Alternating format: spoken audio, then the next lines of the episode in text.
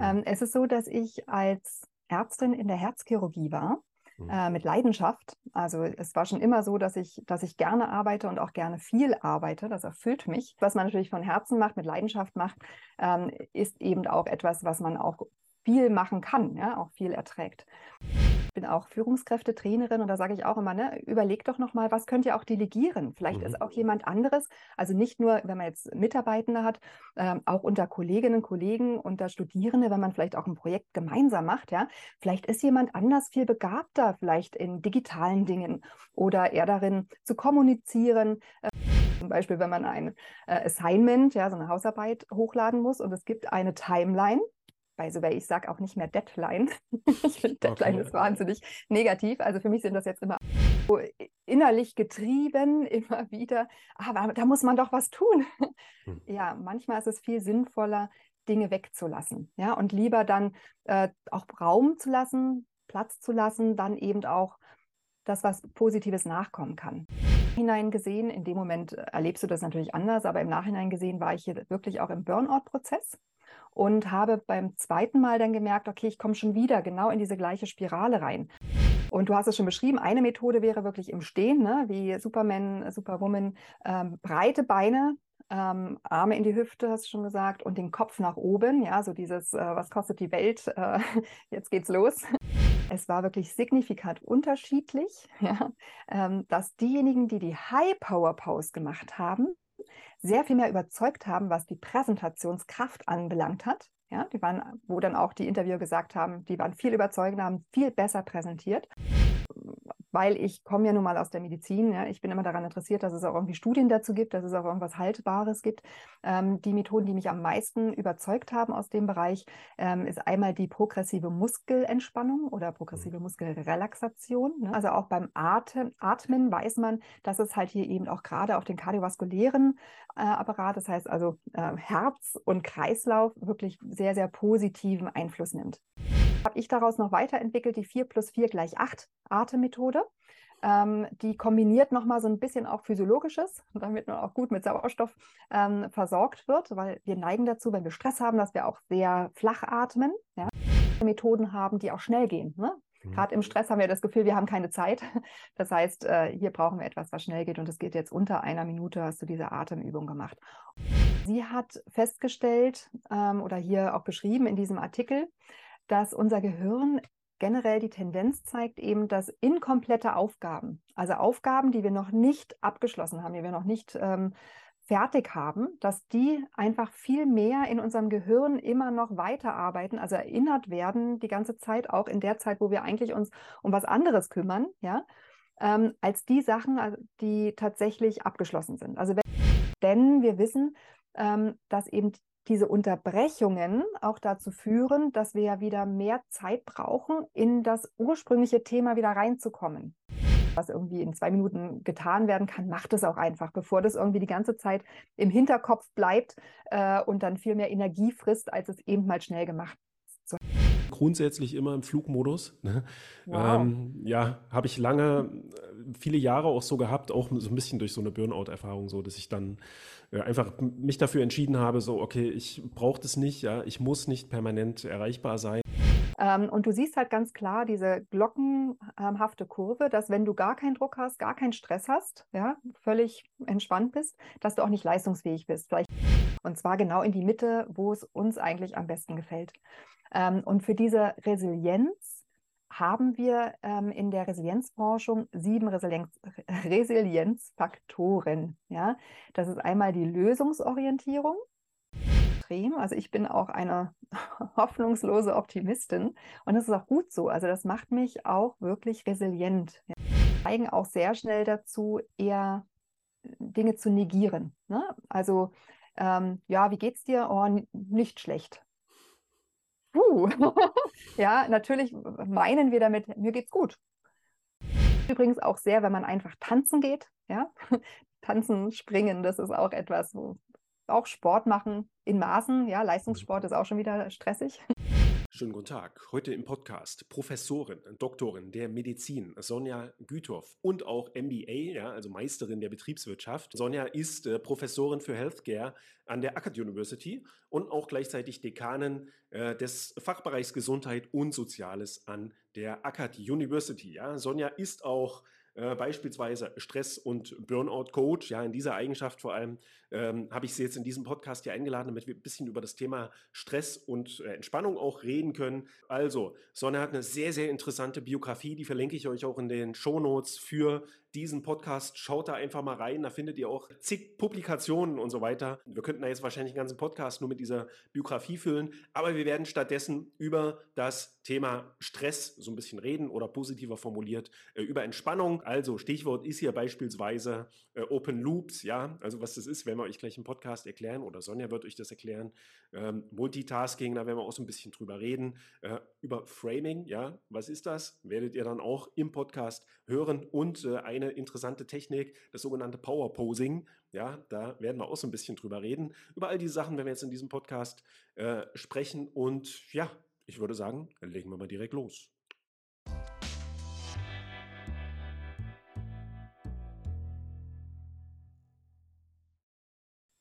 So, Sonja, also tausend Dank, äh, dass du dich bereit erklärt hast, hier teilzunehmen und mit mir über nicht unbedingt Stress zu reden, sondern mehr über Entspannung und äh, auch das Thema Resilienz, das für mich auch sehr interessant ist.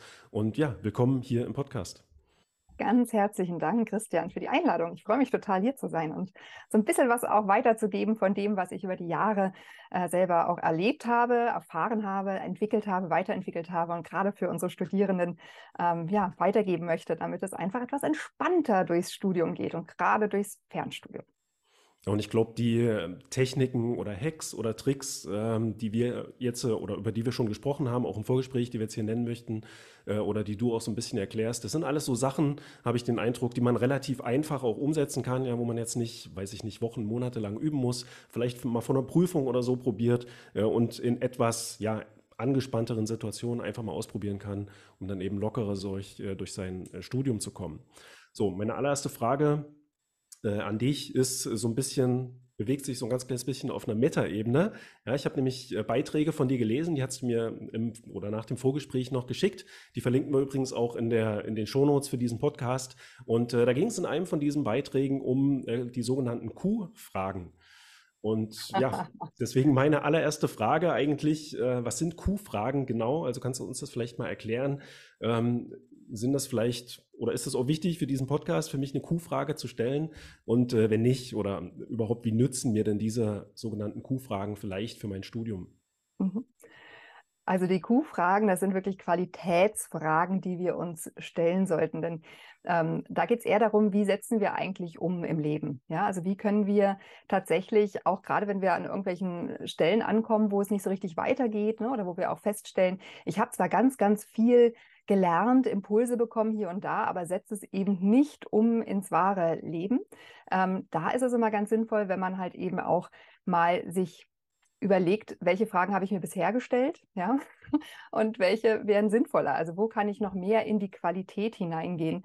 Ähm, denn ähm, ihr kennt vielleicht auch diesen, diesen Spruch, die ähm, die Fragen, die ich mir stelle, die bestimmen eben auch die Qualität meines Lebens. Ja, also mhm. die, äh, je nachdem, wie ich mich auch ausrichte und wo ich auch wirklich in die Tiefe gehen möchte. Ähm, ja, ich denke, das ist eher so was Allgemeines. Das hat jetzt nicht primär etwas zu tun mit, mit resilient ähm, leben oder auch äh, gut durchs Studium zu kommen. Aber ich denke, mhm. generell immer darauf zu achten, dass wir uns fokussiert gute Fragen stellen, ähm, ist sicherlich sinnvoll.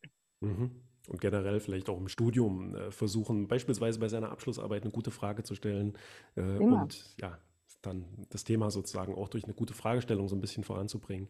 Aber die Frage, über die wir auch gesprochen hatten im Vorgespräch, ähm, eine Frage, die mir im Kopf geblieben ist, die lautet, muss ich das jetzt tun? Ist das so eine Q-Frage oder? Also das ist definitiv etwas, wo man sehr, sehr gut auch ähm, mal sich rantasten kann ähm, und sich hinterfragen kann. Die vielen Dinge, die wir im Leben machen, die sind ja oftmals so ein bisschen ferngesteuert. Ja? Also mhm. ähm, die Literatur gibt unterschiedliche Daten an. Manchmal sind es 90 Prozent, manchmal 95, teilweise sogar 99 Prozent, die bei uns automatisiert, also unterbewusst ablaufen. Ja. Und ähm, wenn ich merke, dass ich so im, wie ich es immer nenne, Autopiloten bin, ja, wenn alles so ganz automatisch ist, ist selbstverständlich, ihr kennt es vielleicht auch, wenn man Auto fährt, manchmal fragt man sich, oh, wo bin ich jetzt eigentlich lang gefahren oder äh, man hat komplett eigentlich nicht die Aufmerksamkeit aufs Autofahren gehabt und trotzdem ist man angekommen, ja, so unter dem Motto, das Auto kennt den Weg. Also es war einfach automatisch unterbewusst, so wie viele Handgriffe, die man am Tag macht. Und wenn ich merke, ich bin huh, ganz schön gestresst und ich bin am Rödeln und ich mache lauter Dinge, weil man sie halt macht, ja, weil sie im Autopilot einfach äh, so vorgesehen sind, dann ist es ganz sinnvoll, sich auch mal kurz zu stoppen und zu sagen, Moment mal, ähm, muss ich das jetzt tun? Kann man ganz unterschiedlich betonen. Man kann sagen, muss ich das jetzt tun? Ja, also oft ist man ja eher dann so ein bisschen ähm, negativ, oh, ich muss noch das machen und ich muss noch das machen. Oder ist es halt eher ein, ich darf das machen. Es sind auch Dinge, die ich gerne mache. Ja, also zum Beispiel auch äh, etwas Sinnhaftes zu lernen im Studium. Äh, auch nicht jedes Thema, nicht jedes Modul ist jetzt vielleicht wirklich das, was mir richtig Spaß macht, aber vielleicht sind da doch Dinge dabei, äh, die wirklich auch sinnvoll sind, wo ich sage, ja, ey, darf ich jetzt lernen? Ja, das ist ja auch mhm. ein Privileg, studieren zu dürfen. Also dieses Muss. Dann muss ich das jetzt tun? Also ganz häufig ist es halt eben so, man macht schnell die Dinge, weil man sie kann und weil man sie schnell kann. Ähm, aber ich bin auch Führungskräftetrainerin und da sage ich auch immer, ne, überleg doch nochmal, was könnt ihr auch delegieren? Vielleicht mhm. ist auch jemand anderes, also nicht nur, wenn man jetzt Mitarbeitende hat, ähm, auch unter Kolleginnen, Kollegen, unter Studierende, wenn man vielleicht auch ein Projekt gemeinsam macht, ja, vielleicht ist jemand anders viel begabter, vielleicht in digitalen Dingen oder eher darin zu kommunizieren, äh, irgendwas zu recherchieren, ja, immer zu überlegen, kann ich da nicht vielleicht doch auch nochmal nachdenken, wer ist die richtige Person dafür? Mhm. Ja, das ist dieses Ich, kann ich, muss ich das machen. Also das Ich darf man ruhig mal in Frage stellen. Muss ich das jetzt tun?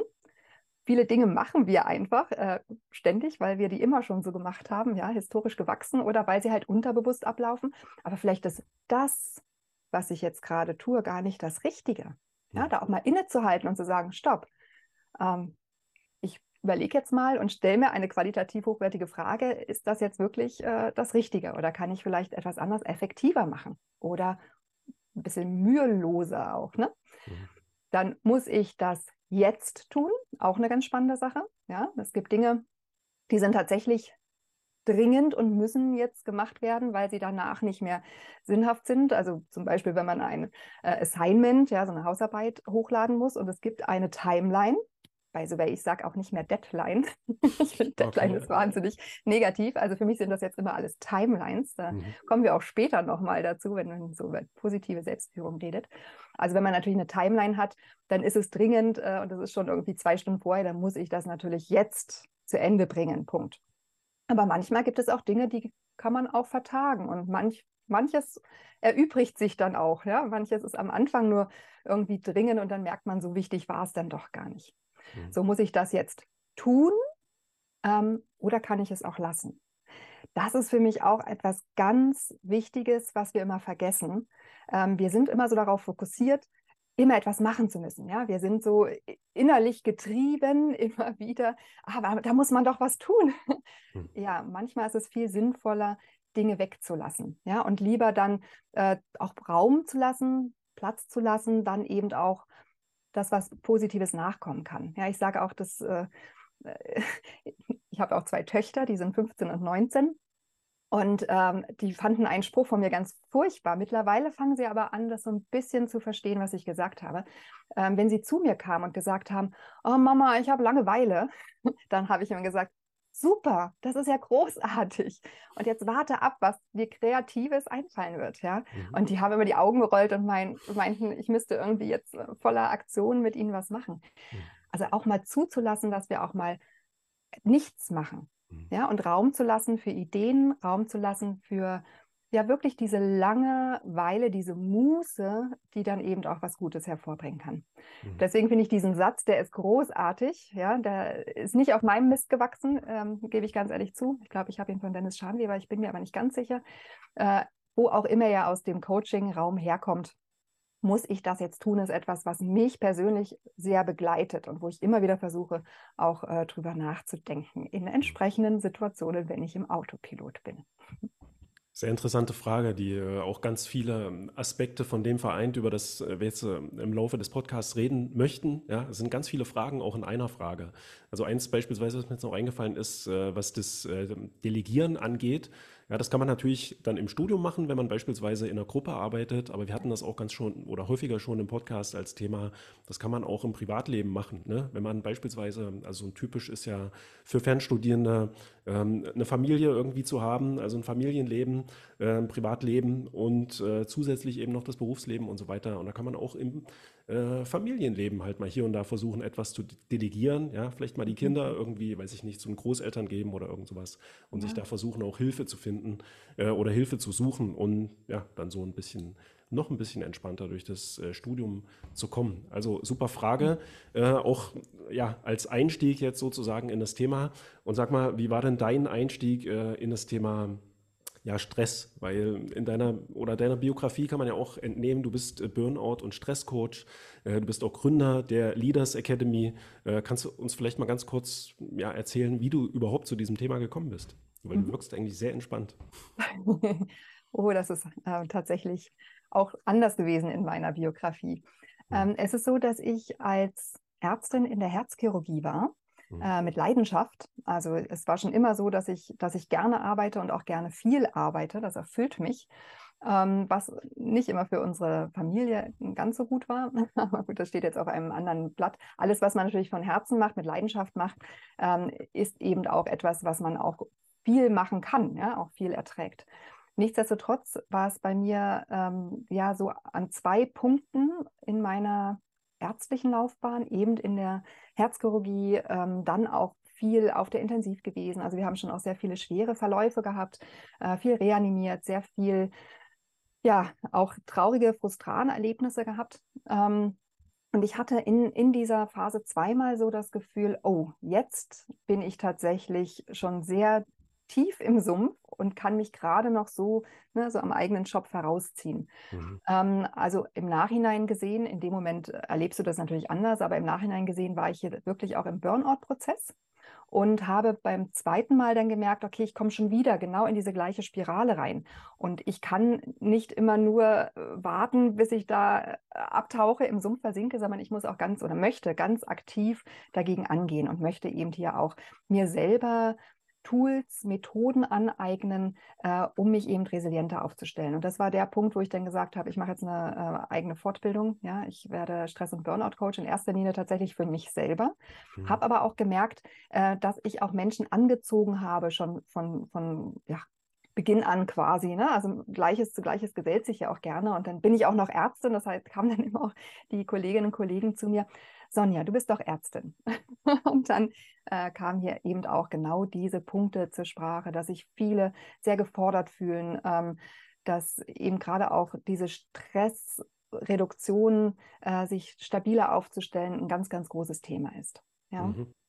Und ähm, was mir auch dann noch besonders wichtig ist, ich habe ja dann noch einen Schwenker gemacht, bin ja, bevor ich jetzt zu der ähm, Arcad University gegangen bin als äh, Professorin für Healthcare, bin ich ja noch in einer ähm, mittelständigen Pharmafirma gewesen, wo ich eben auch genau diese, diese Führungskompetenzen auch erleben durfte, wo ich ein ganz tolles medizinisches Team aufbauen und leiten durfte.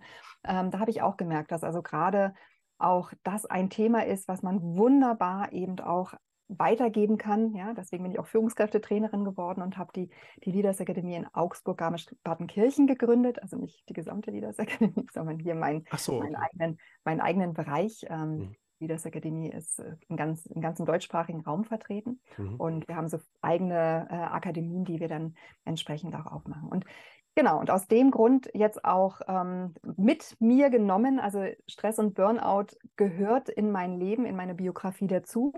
Äh, ich bin aber lösungsorientiert und habe mir hier selber Methoden angeeignet, auch dann weitergegeben, ne, weitergetragen, äh, eben auch im Coaching und Mentoring ähm, und schaue jetzt auch gerade, dass ich ein Resilienzprogramm aufbaue für Studierende. Also ich werde, sobald es fertig ist, gerne dir das auch nochmal vorstellen hier, mhm. äh, weil das dann eben auch für andere Studierende, nicht nur für unsere ACAD-Studierende dann auch zur Verfügung gestellt werden soll. Ja, super. Und einige dieser Techniken, die du da wahrscheinlich auch vorstellen wirst, reden wir jetzt. Und die allererste, die nennt sich äh, Power Posing. Ja, das kannte ich schon so ein bisschen jetzt auch vor diesem äh, Podcast. Für mich war die Vorstellung aber, bevor ich mich damit jetzt noch mal ein bisschen auseinandergesetzt habe, äh, sich dann, weiß ich nicht, als Mann so auf die Brust zu klopfen, irgendwie rumzuschreien, so nach der Art. Ne? Aber das geht eigentlich viel einfacher, habe ich gesehen. Also ich habe das jetzt auch vor dem Podcast äh, noch mal probiert. Im Prinzip reicht es auch schon, sich einfach ein bisschen breiter vielleicht hinzustellen, ja, stabil auf den Boden zu stellen ähm, und äh, vielleicht äh, die Hände sozusagen in die Hüfte zu nehmen oder oben zu schauen. Und was ich gemerkt habe, also ich habe so ein kleines Biofeedback-Gerät dabei angehabt, äh, was mein, mein Herzschlag sozusagen mir die ganze Zeit spiegelt. Und ich habe gesehen, dass ich äh, tatsächlich auch wirklich messbar sozusagen entspannter geworden bin. Und vor allem in dem Moment, äh, das war das Interessante für mich, wo ich angefangen habe, nach oben zu schauen.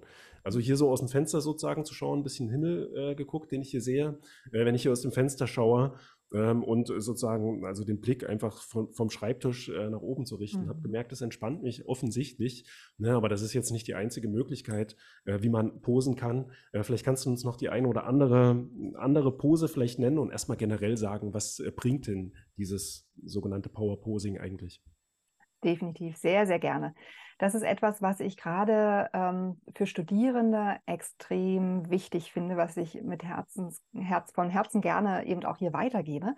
Mhm. Ähm, und so die, die erste quasi Resilienzmethode, die wir hier von, von vieren ähm, auch euch ans Herz legen möchten, die zuhören.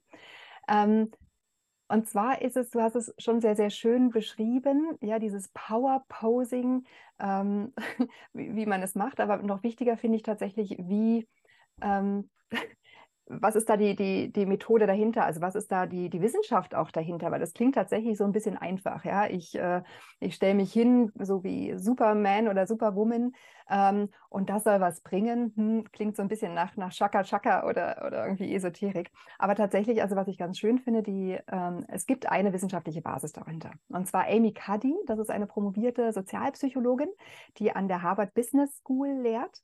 Die hat mit ihrer Gruppe ähm, ja, im Grunde schon so die erste spannende Veröffentlichung dazu gab es 2010. Aber so richtig Wind gemacht hat es eigentlich erst so, ich würde sagen 2015, 16. Äh, Gibt es auch einen sehr, sehr schönen TED-Vortrag ähm, dazu. Also vielleicht kannst du den auch verlinken, mhm. ähm, dass, dass da der eine oder die andere sich das auch anhören kann. Ähm, und zwar haben sie wirklich wissenschaftlich sich angeschaut, was macht eigentlich dieses Power-Posing mit uns? Und du hast es schon beschrieben, eine Methode wäre wirklich im Stehen, ne? wie Superman, Superwoman, ähm, breite Beine, ähm, Arme in die Hüfte, hast du schon gesagt, und den Kopf nach oben, ja, so dieses, äh, was kostet die Welt, äh, jetzt geht's los. ähm, man kann das Ganze aber eben auch im Sitzen machen. Es geht immer darum, dass man eben hier Raum einnimmt. Das ist das Wichtige. Ja, dass man auch den Brustkorb äh, öffnet, quasi das, das Sternum, das Brustbein aufstellt. Also so ein bisschen in dem Moment, wenn man nach oben schaut, ist es automatisch, dass hier eben mhm. auch der, der Brustkorb aufgeht. Wie du schon beschrieben hast, möglichst die Beine breit aufstellen. Es geht genauso aber auch im Sitzen. Ja, also auch im Sitzen eben nicht das, wie wir ja leider öfter ja auch selber an uns wahrnehmen, dass wir die Beine überschlagen, dass wir die Hände noch so äh, überschlagen und dann so in uns zusammenfallen. Ja, das, das könnt ihr gerne auch mal ausprobieren, allesamt, wenn man das mal so, so eine Weile macht. Boah, dann fühlt man sich auch total kraftlos. Ja, das ist schon so diese, diese äußere Haltung, die bringt uns dazu, dass die innere Haltung auch so schlapp wird. So, mhm. das heißt, das wäre eine Low Power Pose, ja, nach Amy Cuddy und ihrer ähm, äh, Forschungsgruppe. Und alles, was halt geöffnet ist, Arme eher seitlich, eher offen, Beine breit, das ist eine High Power Pose. Ja. Und Amy Cuddy hat äh, mit Studierenden, ja, auch mal ganz spannend, weil da haben wir gleich auch eine, eine Studie, die eben hier auch äh, super anwendbar ist. Äh, also mit 61 Studierenden von der Harvard Business School hat sie äh, quasi ein Bewerbungsverfahren nachgestellt. Ne? Das war äh, im Studium, Studiensetting. Äh, das heißt, die Studierenden wurden randomisiert, also zufällig aufgeteilt auf zwei Gruppen. Die eine Gruppe sollte halt eben diese Low-Power-Poses machen, ne? alles überschlagen, klein, hängende Schulter. Und die andere Gruppe sollte High-Power-Pose machen, also immer offen, entweder im Stehen äh, und auch im Sitzen. Es wurde beides angewandt. Ähm, und sie sollten unter anderem, das waren mehrere ähm, Methoden dahinter, aber ähm, sie sollten zum Beispiel auch sich vorbereiten, fünf Minuten auf ein Bewerbungs- Erstgespräch, ne, so ein Interview, ähm, und sollten dabei sich vorstellen, sie bewerben sich um ihren Traumjob und sie sollten sich in diesen fünf Minuten vorbereiten, wie sie halt sich optimal darstellen. Ja, also sich wirklich anpreisen. Ähm, und anschließend sind sie dann eben zu, diesen, zu dieser Jury, zu diesen ähm, Interviewpartnern, die das Bewerbungsgespräch sozusagen geführt haben, äh, geführt worden. Und diese waren verblindet. Das heißt, die wussten nicht, ob die Studierenden in dieser High-Power-Pose oder in der Low-Power-Pose mhm. ähm, sich vorbereitet haben. Und das finde ich eigentlich wirklich spannend vom Ergebnis her. Es war wirklich signifikant unterschiedlich, ja, ähm, dass diejenigen, die die High-Power-Pose gemacht haben, sehr viel mehr überzeugt haben, was die Präsentationskraft anbelangt hat. Ja, die waren, wo dann auch die Interviewer gesagt haben, die waren viel überzeugender, haben viel besser präsentiert. Und es war dann auch immer die Einschätzung äh, abgenommen worden, hätten, wären die jetzt wirklich auch eingestellt worden, ja oder nein. Und auch hier war es so, sie wären auch deutlich äh, häufiger eingestellt worden. Mhm. Das heißt, sie haben viel besser gewirkt. Das Zweite war aber auch, dass dann auch im Anschluss die Studierenden gefragt worden sind, ähm, wie sie dann selber sich eingeschätzt haben, ob sie gut performt haben oder eben nicht so gut. Und auch hier, kannst raten, welche der beiden Gruppen hat von sich auch gesagt, ja, ich war gut? Oder welche hat gesagt, naja, heute nicht so gut? Was meinst du? Na, sicherlich dann die mit der High Power Pose. Ja. Definitiv. Also ja. Genau. Und das war auch, das war auch wirklich äh, signifikant wieder unterschiedlich, ne? Also wirklich mhm. ein deutlicher Unterschied. Und du hattest jetzt schon gesagt, ähm, auch so dieses, dieses Hochgucken, ja, und, und, du hast auch das gemacht und hast schon auch im Biofeedback gemerkt, deine Herzfrequenz ist auch langsamer geworden. Äh, du fühltest dich dann auch, glaube ich, jetzt auch rausgehört zu haben, etwas entspannter. Mhm. Und da finde ich ganz spannend, das war eine frühe Arbeit eben auch von äh, Amy Cuddy und ihrer ähm, Gruppe, also schon 2010 ähm, ver veröffentlicht. Äh, und da haben sie gezeigt, dass halt eben tatsächlich auch dieses Posing, ähm, also egal ob, also man hat geschaut, ne, High Power Posing, ähm, würde dazu führen, dass eben der Testosteronspiegel, das ist ja quasi unser Antriebshormon, unser männliches Hormon, ja, mhm. äh, was uns antreibt, was uns wirklich auch, ähm, auch strahlen lässt und, äh, und aktiv sein lässt, das wird von, bei der High Power Pose wirklich auch erhöht. Das ähm, können wir also vermehrt ausschütten, während das Cortison oder Cortisol, ne, das ist äh, unser Stresshormon, was halt eben in ähm, ausgeschüttet wird, vor allem wenn wir anhaltenderen Stress haben. Das wird allerdings eben ähm, äh, das sinkt ab. Ne? Also das können wir gut abbauen. Das heißt, High Power Posing macht aktiv und zeigt aber auch auf der Hormonebene, dass halt hier das Cortisol absinkt. Und spannenderweise genau andersherum äh, verhielt es sich mit der Low Power Pose, also die, die wirklich äh, eher so diese kleinen Gesten gemacht haben, ähm, klein sich zusammengezogen und äh, Arme und Beine überkreuzt haben. Wenn die diese Pose gemacht haben, dann war es genau andersrum, dass das Testosteron eben hier niedriger wurde und mhm. das Cortisol hochgegangen ist, also das Stresshormon eher hochgegangen ist. Mhm. Und das Spannende war, jetzt äh, weiß ich nicht, ob du diese Studie kennst, wie viele Minuten reichen schon aus? Also was war hier eben gezeigt worden? Soweit ich weiß, müssten zwei, drei Minuten äh, eigentlich schon ausreichen. Ne? Genau. Das ist ja super kurz. Also das kann ja jeder vor jeder Prüfung, vor jeder mündlichen Prüfung auch äh, sich dann einfach zwei, drei Minuten hinstellen. Äh, was, genau. was mich jetzt noch interessieren würde, äh, zwei, drei Minuten, klar hat man dann schon diesen Effekt, äh, wie es aussieht, auch diesen messbaren Effekt auf den Hormonspiegel. Mhm. Äh, wie sieht es denn aus mit äh, generell so Übungen, die die ganze gesamte Körperhaltung auch langfristig verbessern? Ne? Das ist ja heutzutage eigentlich recht typisch. Äh, durch das viele Schauen auf Handys und so entwickelt man ja auch so ein bisschen halt, mhm. halt genau diese Pose sozusagen nach vorne eingefallen, die ja. Schultern fallen nach vorne ein. Ne, und da macht es ja dann Sinn, auch um dem ein bisschen entgegenzuwirken, auch um Schmerzen generell, im, vielleicht im oberen Rücken und im Hals und Kopfschmerzen sowas entgegenzuwirken, äh, auch so ein bisschen an seiner Körperhaltung zu arbeiten, mit Yoga, mit äh, Mobility-Übungen, vielleicht mit leichtem Krafttraining oder solchen Sachen. Ähm, Gibt es da auch irgendwie Studien dazu oder sowas, ähm, dass das sich dann entsprechend auch auswirkt oder weißt mhm. du da was? Ja, ähm, also ich habe mich auch gleichzeitig als Entspannungstrainerin zertifizieren lassen mhm. ähm, und habe da natürlich auch ganz viele Methoden kennengelernt. Die Methode, die ich immer ja eigentlich so weil ich komme ja nun mal aus der Medizin. Ja, ich bin immer daran interessiert, dass es auch irgendwie Studien dazu gibt, dass es auch irgendwas Haltbares gibt. Ähm, die Methoden, die mich am meisten überzeugt haben aus dem Bereich, ähm, ist einmal die progressive Muskelentspannung oder progressive mhm. Muskelrelaxation, ne, ist die Entspannung, PMR. Äh, da gibt es extrem viel auch an, an Studien zu, die sehr positiv eben ja auch gezeigt haben, dass eine tatsächliche muskuläre und dann aber auch emotionale Entspannung eintritt. Mhm. Da sage ich gleich was dazu. Ähm, und das Zweite sind halt tatsächlich auch Atemübungen. Ja, also auch beim Atem, Atmen weiß man, dass es halt hier eben auch gerade auf den kardiovaskulären äh, Apparat, das heißt also äh, Herz und Kreislauf, wirklich sehr, sehr positiven Einfluss nimmt. Mhm. Wenn ich einmal ganz kurz zu der PMR nochmal zurückkommen kann.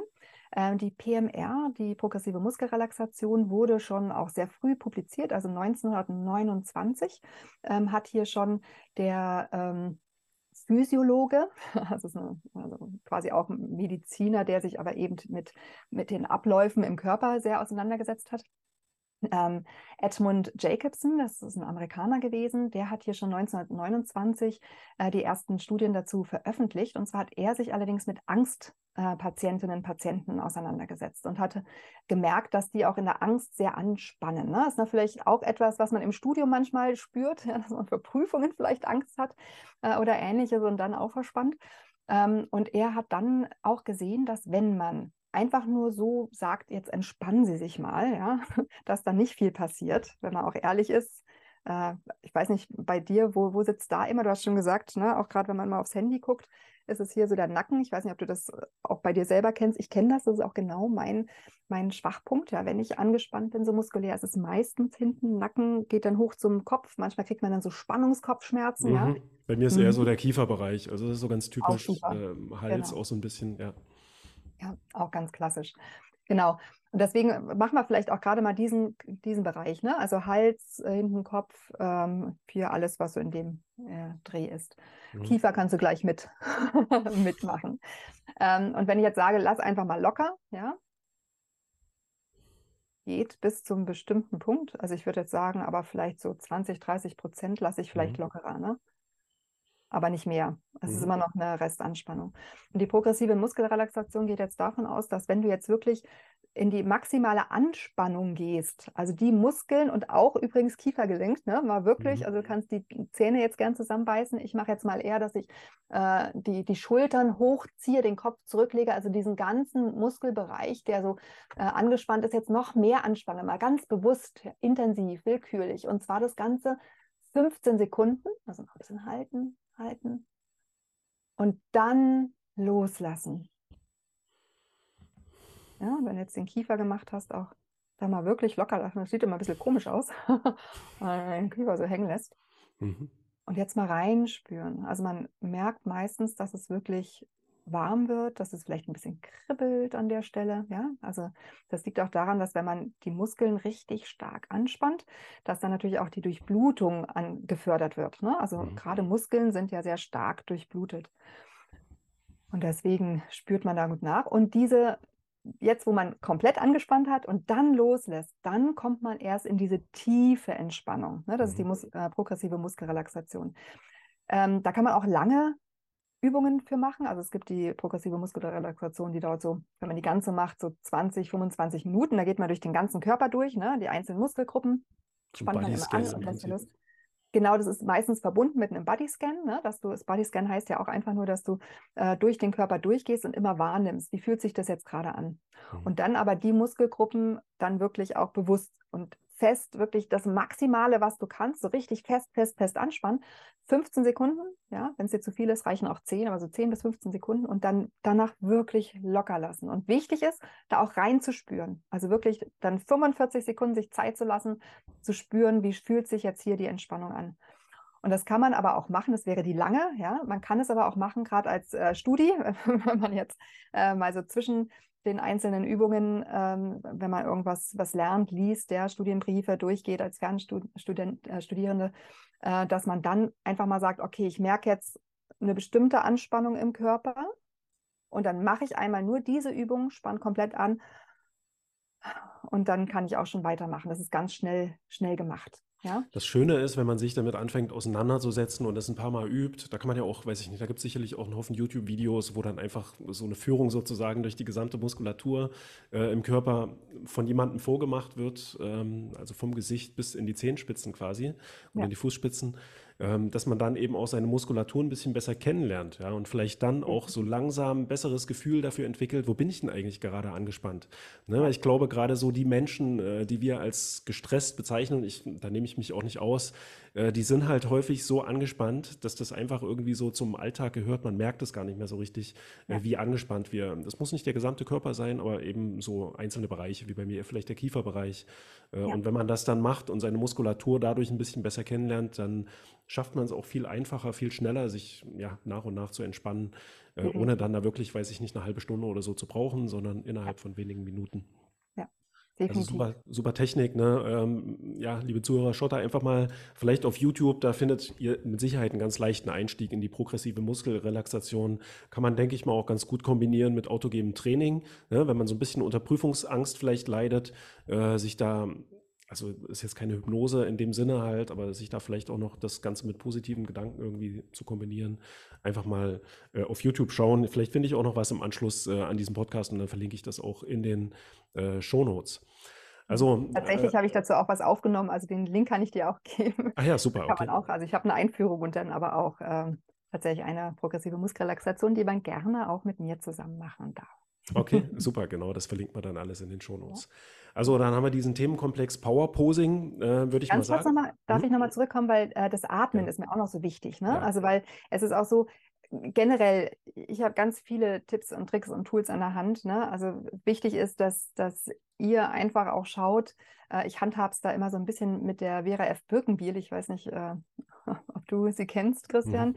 Ähm, das war eine ganz tolle Trainerin auch, die leider jetzt nicht mehr lebt, aber die hat auch immer gesagt, das ist ja im Grunde wie ein Supermarkt. Ne? Also man kriegt überall äh, Impulse und Tipps und Tricks und das ist wie ein Supermarkt. Du gehst rein und du schaust einfach, worauf hast du Appetit, ja, was sagt dir zu und das nimmst du dir dann. Und da ist es auch wichtig, dass, ähm, das habe ich so festgestellt, auch in meiner, äh, aus meiner Erfahrung heraus, wichtig ist, dass man so zwei, drei, vier Sachen sich an die Hand nimmt, ne, an die man dann auch denkt, also die einem wirklich auch taugen, die auch bei einem funktionieren. Ähm, und wenn man die dann auch gerade im Stress zur Hand hat, ist es perfekt. Und da ist halt für mich auch noch ganz, ganz wichtig das Atmen. Ja, also wir wissen, da gibt es auch eben Studien dazu, dass tiefe Atemzüge auch wirklich dazu führen, dass man zum einen ähm, den Blutdruck senken kann. Ja, also wir haben bei Dauerstress ganz häufig, dass ähm, gerade wenn man ja auch schon so im Laufe des Lebens sehr viel Stress hatte, dann kann es sein, dass der Blutdruck auch davon, also von Dauerstress tatsächlich steigt. Mhm. Ähm, viele, da gehöre ich auch leider dazu, reagieren aber auch mit dem Herzschlag. Also das heißt, viele haben auch eine Herzschlagerhöhung, wenn sie gestresst sind. Ne? Also wir reden von einer Tachykardie, einer ähm, äh, gesteigerten Herzfrequenz, einer höheren Herzfrequenz. Die sollte ja eigentlich zwischen 60 und 80 sein, so im normalen Leben der Ruhepuls kann auch mal gerade bei Sportlern tiefer gehen. Ne? Und wenn wir uns anstrengen, wenn wir Sport machen und so, geht er natürlich auch hoch. Ähm, aber er sollte natürlich nach Möglichkeit nicht in Ruhe, wenn wir eigentlich lernen wollen, wenn wir uns auf eine Prüfung vorbereiten, jetzt äh, gerade auch im, im, Studium, dann sollte er natürlich nicht dauerhaft bei 120 sein oder ähnliches. Äh, und ich neige zum Beispiel auch dazu, da bin ich auch nicht alleine, dass ich auch Herzstolpern bekomme. Ne? So Arrhythmien sagt man auf äh, medizinisch sozusagen, also Herzstolpern, dass das Herz äh, aus dem Rhythmus kommt. Und auch da sieht man sehr schön, dass man eben mit Atemübungen ähm, das Herz auch wieder so ein bisschen einbremsen kann. Ja, ähm, das hast du auch schon allein beim Powerposing gespürt, hast du gesagt, ne, dass die Herzfrequenz ja auch wieder runterkommt. Und wie gesagt, das geht auch wunderbar, wenn man ganz bewusst tief atmet. Mhm. Ähm, jetzt habe ich daraus noch weiterentwickelt die 4 plus 4 gleich 8 Atemmethode. Ähm, die kombiniert nochmal so ein bisschen auch Physiologisches, damit man auch gut mit Sauerstoff ähm, versorgt wird, weil wir neigen dazu, wenn wir Stress haben, dass wir auch sehr flach atmen, ja? Mhm. Ähm, was dann auch wieder dazu führt, dass wir nicht so einen guten Gasaustausch haben in der Lunge. Ne? Wir wollen ja das Sauer, den Sauerstoff eben einatmen, aber dafür auch ähm, CO2 ausatmen. Und äh, das geht nur, wenn wir wirklich auch genügend Zeit lassen in der, in der Lunge. Ne? Wir haben so kleine Lungenbläschen und die brauchen eben Zeit, weil da äh, der Gasaustausch vonstatten geht. Äh, und das funktioniert mit dieser Methode sehr gut. Ich gehe da mal ganz schnell durch. 4 plus 4 gleich 8. Äh, ganz einfache Rechenregel. Das heißt, wir atmen vier Sekunden lang ein, Wir halten dann vier Sekunden lang den Atem an und atmen dann, 4 plus 4 ist 8, 8 Sekunden lang aus. Das können wir jetzt noch unterstützen bei dem Ausatmen, indem wir die Lippenbremse machen. Die Lippenbremse kommt eigentlich aus der Asthmatherapie. Ja, wenn man möchte, dass möglichst lange eben auch hier ähm, die, die Atemwege, auch gerade die kleinen Atemwege, ne, die Bronchioli, dass die geöffnet bleiben, ähm, möchte man einen Überdruck herstellen im Brustraum. Und das macht man, indem man die Lippen zusammenpresst und dagegen, gegen diesen Widerstand ausatmet. Dann merkt ihr auch schon, du kannst ja mal auch gucken, Christian, also wenn du ein, damit ausatmest, dann merkst du richtig, dass deine Rippen sich aufstellen, ja, und da ein Überdruck in der Lunge eben auch vonstatten geht. Und äh, wenn man so entsprechend ausatmet, dann atmet man viel mehr Luft aus, ne, weil diese kleinen Atemwege offen bleiben, diese kleinen Lungenbläschen, die Alveoli eben nicht so schnell zusammenkleben. Ähm, mhm. Und damit kommt mehr Luft raus und auch anschließend wieder mehr Luft rein. Ja, mhm. das verbindet also auch viele Dinge hier miteinander. Und macht und, es Sinn, dann nach dem Ausatmen äh, noch eine kurze Pause zu machen? Also du hast gesagt, zum Einatmen vier Sekunden Pause, dann acht Sekunden ausatmen und mhm. äh, dann nochmal eine Pause? Oder? Und dann einfach dem Atem ähm, ähm, ja, also ach, mir fehlt jetzt gerade das Wort dafür, aber es ist, im Grunde hat man quasi so einen Moment, wo man merkt, oh, jetzt muss ich einatmen. Mhm. Ja, das ist so ein, so ein Impuls, Atemimpuls. Ja, wenn man den hat, Viele haben den sofort, ne, weil das gar nicht so gewohnt ist, gerade wenn man im Stress ist. Jetzt sind wir ja sehr entspannt hier miteinander, äh, aber wenn man im Stress ist, dann atmet man ja flach und dann ist es so, dass man eh nach Luft ringt und dann wird man auch sofort wieder einatmen. Aber es ist auch in Ordnung, da mal kurz Pause zu haben und dann diesem Atemimpuls einfach nachzugeben. Aber da gibt es keine endgültige Regel, sondern es soll sich für dich gut anfühlen. Ja? Mhm.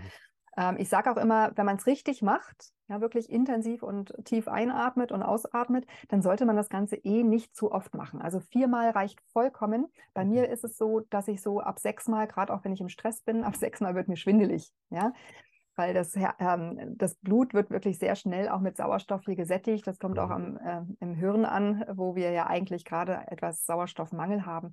Also da wirklich nicht übertreiben. Und es geht ja auch darum, dass wir kurze, kleine Methoden haben, die auch schnell gehen. Ne? Mhm. Gerade im Stress haben wir das Gefühl, wir haben keine Zeit. Das heißt, äh, hier brauchen wir etwas, was schnell geht. Und es geht jetzt unter einer Minute, hast du diese Atemübung gemacht. Und damit tatsächlich nur noch mal ganz schnell fürs Verständnis, wo ist da auch der ähm, der Zusammenhang zur Herzfrequenz. Ja? Ihr müsst euch vorstellen, wir haben ja zwei Lungenflügel, äh, also rechts und links. Ne? Sieht so richtig schön flügelartig aus. Und du hast dann aber auf der linken Seite hast du auch noch ähm, hast du zwei äh, Lungenlappen, ähm, die sich quasi so um dein Herz herum anschmiegen. Ja? Mhm. Und das Herz ist richtig eingebettet eben äh, hier in, im Lungen, in der Lunge. Und äh, immer wenn die Lunge sich aufbläst, wenn du tief einatmest, dann wird das Herz richtig ja, massiert in Arm genommen. Quasi. Massiert in Arm genommen, genau. Und das ist halt auch einfach ein, ein Impuls für das Herz. Äh, und gerade wenn man Herzstolpern hat, wirkt es bei mir wunderbar, ne, dass es einmal wirklich dann wieder eingebremst wird. Mhm. Und am besten immer schön natürlich auch versuchen, die Brust sozusagen zu weiten, auch durch ja. ja die Schultern zusammenziehen und so. Ja, und da, das bringt dann noch mehr Entspannung rein. Ne? Weil sonst hat man vielleicht auch beim Atmen ein kleines bisschen Schmerzen. Äh, das mit dem schwindlig werden, das kenne ich auch. Deswegen würde ich auch empfehlen, ne, langsam damit anzufangen. Und dann kann man sich ja. da auch Stück für Stück hocharbeiten. Ja? Je nachdem, was man jetzt für eine Atemtechnik nutzt. Ich kenne das auch so am Anfang. Ich habe auch sehr lange Atemtechniken genutzt, um auch mein Asthma zu bekämpfen. Also ich hatte als Jugendlicher äh, Asthma, habe dadurch auch mit dieser Lippenbremse und sowas dann gearbeitet ne? und habe das, denke ich mal, auch durch äh, Atemtechniken irgendwann einen Griff bekommen, auch durch so Arbeit an meiner Haltung, ne, weil ich auch mal so ganz zusammengesagt sozusagen war, was ja auch nicht gut ist für die Lunge. Wenn die auch nicht wirklich richtig mit äh, Sauerstoff durchflutet werden kann, so, dann bilden sich da Entzündungen äh, mit der Zeit und so. Ähm, ja, und auch ja, durch eigenen Stress sozusagen habe ich auch angefangen, mich mit der Atmung äh, zu beschäftigen. Aber eben langsam am Anfang, ne? weil wenn einem dann schwindlig wird, so, dann hat man vielleicht auch wieder so einen Negativeffekt, äh, dass man dann denkt, okay, das ist vielleicht doch nichts für mich, wenn mir da schwindlig wird, äh, dann mache ich das lieber doch nicht. Deswegen dann einfach vielleicht erstmal ein paar Mal äh, vor einer Prüfungssituation sich einfach so versuchen, über die Atmung äh, so ein bisschen zu entspannen. Und Boxatmung, ähm, ist das, das geht doch eigentlich so in die Richtung, was du äh, vorschlägst. Die geht, ist, glaube ich, so ähnlich, ne? Bloß, dass man dann vier Sekunden einatmet, eine kurze Pause macht, äh, vier Sekunden ausatmet und äh, die Pause macht. Ja, da gibt es, also diverse verschiedene äh, Arten und Weisen. Es, ich finde es immer gut, wenn man länger ausatmet als einatmet, ja ähm, tatsächlich. Und lieber auch dieses mit dem Luftanhalten finde ich wichtig, weil dann der Gasaustausch halt wirklich gut stattfinden kann. Aber im Grunde ist es komplett egal. Ne? Also hier auch wieder Supermarkt, such dir aus, was bei dir gut funktioniert. Es gibt ganz viele Impulse mhm. ähm, überall ähm, und schau einfach, was, was dir gut tut. Ne? Zum Üben und Lernen kann man sich da vielleicht auch einfach mal eine App äh, runterladen, wo es so verschiedene Artenmuster gibt, sozusagen. Dann sucht man sich da einfach mal eins, zwei, drei aus ja. und äh, probiert dann einfach mal aus. Muss man dann nicht dauerhaft benutzen, aber einfach, um da so ein bisschen reinzufinden in diese äh, Methode. Ja. So, also dann äh, würde ich mit dir gerne mal über die nächste Strategie reden, ja, oder über das nächste Tool, äh, das wir nennen möchten. Das äh, sind die sogenannten Open Loops oder äh, auch der Zeigarnik-Effekt. Ich weiß nicht, ob ich es richtig ausspreche. Ja, ich habe nochmal ähm, mich informiert jetzt äh, im Vorhinein. Ähm, das ist, glaube ich, der Name einer Wissenschaftlerin, die diesen Effekt entdeckt hat, Zeigarnik. Ja. Ähm, kannst du uns dazu ein bisschen was sagen? Was ist denn Open Loop und was hat das mit meinem Studium zu tun? Genau.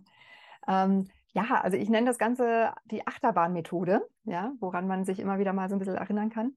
Und zwar ist das tatsächlich ähm, zuerst publiziert worden hier 1927, also auch schon ganz schön früh. Ähm, und zwar war das von der Psychologin Bluma Zeigarnik. Also ich spreche das auch so aus. Äh, am Ende wissen okay. wir es nicht hundertprozentig, aber äh, ne, ist ja immerhin auch ähm, ja, in Berlin gewesen, also sprechen wir es auch Deutsch aus. Mhm. Ähm, und sie hat festgestellt ähm, oder hier auch beschrieben in diesem Artikel, dass unser Gehirn generell die Tendenz zeigt, eben, dass inkomplette Aufgaben, also Aufgaben, die wir noch nicht abgeschlossen haben, die wir noch nicht ähm, fertig haben, dass die einfach viel mehr in unserem Gehirn immer noch weiterarbeiten, also erinnert werden die ganze Zeit, auch in der Zeit, wo wir eigentlich uns um was anderes kümmern, ja ähm, als die Sachen, also die tatsächlich abgeschlossen sind. Also wenn etwas, wenn wir etwas abschließen, irgendeine ähm, eine E-Mail beantworten, ähm, irgendein ein Assignment abgeschickt haben oder ähnliches, ja, eine Klausur geschrieben haben, check, abgehakt. Das heißt, das beschäftigt uns vielleicht manchmal noch, dass wir denken, oh, wann kommt denn jetzt endlich das Ergebnis? Aber es ist eigentlich in unserem Gehirn nicht mehr wirklich präsent. Ne? Es ist mhm. abgeschlossen. Ähm, wenn jetzt aber eben ich so eine Hausarbeit zum Beispiel, ein Assignment ewig ziehe, ja, oder ganz klassisch, ne, wovon ich immer abrate, ähm, einige meiner Studierenden, die fangen mehrere Module gleichzeitig an. Ja, das heißt, äh, die haben dann nicht nur ein oder zwei, die haben dann gleich irgendwie vier Module gebucht äh, und machen hier ein bisschen und da ein bisschen. Ähm, und das sind jetzt so klassische Dinge, wo wir einen Loop öffnen. Ne? Also etwas, was eigentlich, also ein, ein, ein Loop ist ja etwas Geschlossenes äh, wie halt bei so einer Achterbahn, ne? da hat man ja auch diese Loopings, mhm. ähm, die da eben sich so lang schlängeln. Äh, und wir öffnen so einen Loop und halten aber mittendrin an. Also jetzt stellt euch mal vor, wir sind tatsächlich in so einer Achterbahn oben im Loop ähm, und machen plötzlich was anderes. Hält also diese Achterbahn an. Was passiert? Ne? Schwerkraft im Grunde so das Bild, äh, eigentlich fallen wir runter ne? oder da ist auf alle Fälle äh, ganz schöner Schmerz da. Das bleibt in unserem Gehirn einfach offen. Ähm, und in dem Moment, wenn wir dann aber etwas abschließen, dann wird es wegsortiert. Und jetzt könnt ihr euch vorstellen, und äh, ich weiß nicht, ob du das kennst, Christian, ja, man hat leider ja sehr viele Open Loops. Und jeder, jedes, alles, was immer, also alle inkompletten Aufgaben, die den ganzen Tag da sind, die, ähm, die stressen uns. Ne? Weil unser Gehirn die ganze Zeit immer noch im Hinterkopf hat, das müssen wir noch machen und das müssen wir noch machen und wir wollen ja auch nichts vergessen. Und das Schlimme ist, dass wir auch am Abend das Gefühl haben, wir haben eigentlich gar nichts so richtig geschafft. Das kommt ja auch noch dazu. Deshalb hier wirklich auch ne, den, ähm, den lieben Zeigarnik-Effekt oder den, die Open Loops, diese Methode, äh, wirklich zu nutzen und zu sagen, wir wollen die schließen. Das ist unser, ähm, unser Ziel. Was ist daran so, ähm, so wichtig, auch für den Alltag? Wir haben eine Tendenz dazu, würde ich jetzt mal sagen, ähm, immer mehr Multitasking zu machen. Ja? Also immer mehr auch äh, immer präsent zu sein also das heißt auch wirklich, äh, wenn eine E-Mail aufplöppt, ne, wir haben ja die, oft diese äh, Benachrichtigungen äh, als Pop-up-Fenster am besten noch, dass irgendwer geschrieben hat. Und das ist einfach so, dass man gar nicht umherkommt, wenn man das eingerichtet hat, dass man dann doch nur mal kurz die erste Zeile liest, ja, und schon ist man aus der eigentlichen Aufgabe raus. Ja, schon ist man abgelenkt, schon ist man äh, im Multitasking drin. Und ich fand es ganz spannend. Ähm, es gibt jetzt auch gerade eine ganz neue Studie, die ist jetzt im, im Juni, gab es zumindest mal so eine, so eine Pressemitteilung dazu. Ähm, ich weiß nicht, ob du die Wirtschaftspsychologin Vera Starker kennst, die auch mhm. ähm, sehr aktiv ist, auch gerade so auf äh, Social Media gerade. Äh, die hat ähm, das äh, Think Tank New, New Work Innovation gegründet. Äh, und die haben zusammen, also auch wissenschaftlich aufgestellt, eben eine Studie gemacht, wo 637 Beschäftigte aus 25 Unternehmen und immerhin also auch branchenweit, also es sind zwölf Branchen auch vertreten, ähm, die sollten über, äh, ich glaube, vier Monate waren es ungefähr, regelmäßig wirklich Arbeitsprotokolle schreiben. Also immer sagen, äh, auch dann aufschreiben und notieren, ähm, wie oft sie auch was anderes anfangen, also wie oft sie auch dann unterbrochen werden. Und ich finde das ganz schön gravierend. Also das fand ich jetzt noch gravierender als das, was ich schon vorher immer gelesen habe. Da hatte ich auch gelesen, so vier bis fünf Mal pro Stunde werden wir unterbrochen. Aber es scheint jetzt tatsächlich in der heutigen Zeit noch extremer zu sein, weil diese Studie hat jetzt gezeigt, und wie gesagt, die ist ja ganz neu, ganz frisch, äh, alle vier Minuten werden ähm, hier die entsprechenden Beschäftigten ähm, tatsächlich unterbrochen. Und hier geht es also vor allem um die Wissensarbeitenden, äh, wie man so schön sagt. Das heißt, es sind die, die auch tatsächlich am Computer sitzen, ne? also eher ihr Wissen einsetzen. Ähm, also sicherlich auch viele Akademikerinnen und Akademiker, um jetzt wieder bei unseren Studis zu sein. Mhm. Äh, und das ist schon wirklich gravierend, ne? was das auch einfach äh, ausmacht. Denn wir wissen, ähm, dass eben diese Unterbrechungen auch dazu führen, dass wir ja wieder mehr Zeit brauchen, in das ursprüngliche Thema wieder reinzukommen. Ja, auch da gibt es unterschiedliche Studien zu. Teilweise heißt es bis zu, ähm, bis zu 50 Prozent. Hier wurde jetzt in der Studie gezeigt, also 18 Prozent äh, länger braucht man eben für die Sachen, die man macht, weil diese Ablenkung da war und das Gehirn sich erst wieder einarbeiten muss. Ja? Also das, äh, deswegen, äh, wenn ich euch was raten darf, was jetzt die Module anbelangt, macht nicht zu viel parallel. Schaut, dass ihr erstmal eins nach dem anderen abarbeitet oder vielleicht auch nur ein zweites Modul noch anfangt, wenn ihr wirklich mal irgendein Modul nicht ganz so spannend findet und was, was Spannenderes nebenher braucht. Ähm, aber schaut auch im Alltag, dass ihr alle Loops schließt, ja, diese Open Loops ähm, eben schließt und Kleinigkeiten gleich abarbeitet. Ne? Also alles Dinge. Es gibt auch so eine äh, Zwei-Minuten-Regel, ne, gibt es auch so in Social Media immer wieder zu hören. Das heißt, alles, was irgendwie in zwei Minuten getan werden kann, macht es auch einfach, bevor das irgendwie die ganze Zeit im Hinterkopf bleibt äh, und dann viel mehr Energie frisst, als es eben mal schnell gemacht zu haben. Oder auch, was ich ähm, empfehle, dass man tatsächlich ähm, auch sich eher so Slots macht, ne? dass man sagt, okay, ich mache jetzt eine Stunde intensives Arbeiten für das und das Modul, für das und das Thema, studiere ich jetzt. Äh, und alles, was zwischendurch kommt, Pop-up Fenster schließen, ja, keine Benachrichtigungen, vielleicht das Handy wirklich mal auf äh, Flugmodus, ja, wir müssen nicht immer erreichbar sein. Ähm, und dann das, was ich mache, wirklich intensiv machen, vielleicht auch was abschließen, was sehr, sehr toll wäre.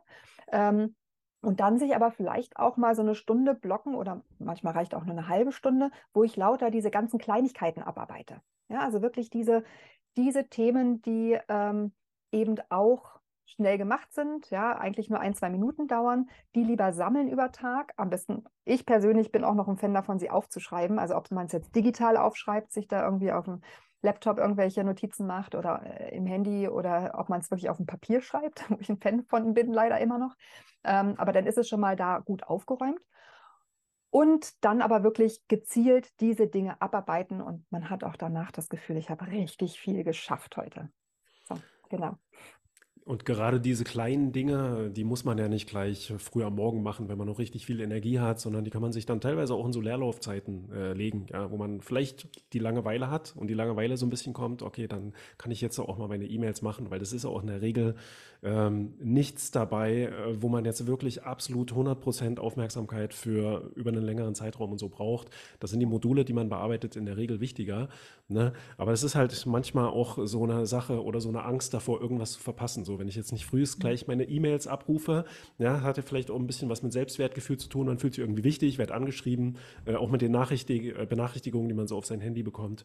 Äh, mhm. aber ja, um ein bisschen ja, ein bisschen effizienter zu sein, einfach vielleicht mal überlegen, äh, Benachrichtigungen ausschalten, ja, und äh, dann einfach einmal, ein, zweimal am Tag da reinschauen. Ich habe mein Handy grundsätzlich immer im Flugmodus. Ne? Wow. Ähm, ja, habe ich lange, äh, viele Jahre auch so gehabt, auch so ein bisschen durch so eine Burnout-Erfahrung, so dass ich dann einfach mich dafür entschieden habe, so, okay, ich brauche das nicht, ja, ich muss nicht permanent erreichbar sein, ähm, kommt dann natürlich so dieser Effekt so ein bisschen zustande, dass man dann trotzdem immer wieder drauf guckt, ja, ob es irgendwas Neues gibt, ja, und immer wieder rausgeht aus dem Flugmodus. Äh, aber ich äh, lasse mich jetzt nicht ablenken in dem Sinne im Alltag. Also mein Handy bimmelt nicht irgendwie oder gibt nicht irgendwelche Geräusche von sich, äh, dass ich da jetzt auf irgendwas sofort reagieren äh, müsste. Ja, wie gesagt, was anderes ist dann eben äh, die Sache, dass man dann trotzdem immer wieder drauf guckt, ja, wenn man dann Angst hat, halt irgendwas äh, zu verpassen.